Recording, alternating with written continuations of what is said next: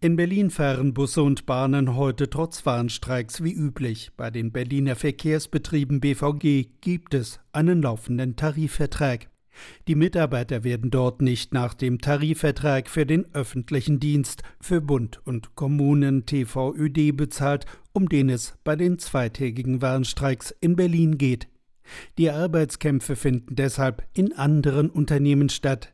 Dort werden Arbeitnehmer nach TVÖD bezahlt, erläutert Verdi-Sprecher Andreas Planemann. Beispielsweise die Berliner Stadtreinigung, die Wasserbetriebe, auch Bundeseinrichtungen werden sich beteiligen. Es wird also eine Kundgebung geben in der Leipziger Straße, aber auch bei der Berliner Stadtreinigung in der Ringbahnstraße wird es in den Morgenstunden eine große Kundgebung geben. Charité Vivantes, jüdisches Krankenhaus, die haben auch eine Streikversammlung und werden auch Streikposten vor den jeweiligen Einrichtungen beziehen. Die Warnstreiks werden das öffentliche Leben in Berlin heute und morgen nicht lahmlegen. Es geht vielmehr um ein Signal der Streikbereitschaft vor der dritten Tarifrunde Ende März.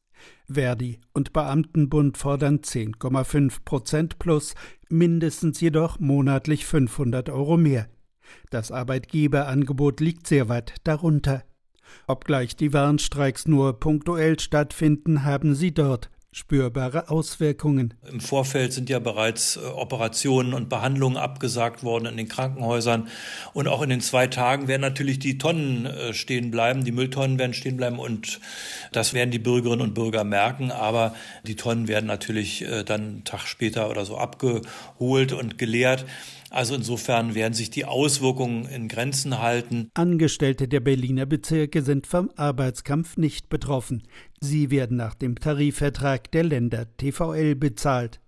Bis zur nächsten Tarifrunde wird es auch Warnstreiks jenseits der Berliner Stadtgrenzen geben, stellt Verdi-Sprecher Andreas Planemann in Aussicht. Es wird mit Sicherheit weitere Aktionen geben, aber vieles hängt eben auch von der Arbeitgeberseite ab. Je schneller ein Angebot kommt, desto eher wird diese Warnstreikwelle natürlich beendet sein, weil das Ziel ist es ja zu verhandeln und zu einem kompromissfähigen Ergebnis zu kommen. Ich vermute mal auch, dass da sicherlich noch einige Zeit dauern wird, weil beide Seiten weit voneinander entfernt sind und da ein Kompromiss nicht in Sicht ist. Also insofern müssen wir uns auch hier in unserer Region Berlin-Brandenburg auf weitere Aktionen und auch weitere Warnstreiks einstellen. Sollte es Ende März bei der Tarifrunde in Potsdam keine Tarifeinigung geben, folgen bundesweit Urabstimmung und unbefristete Streiks.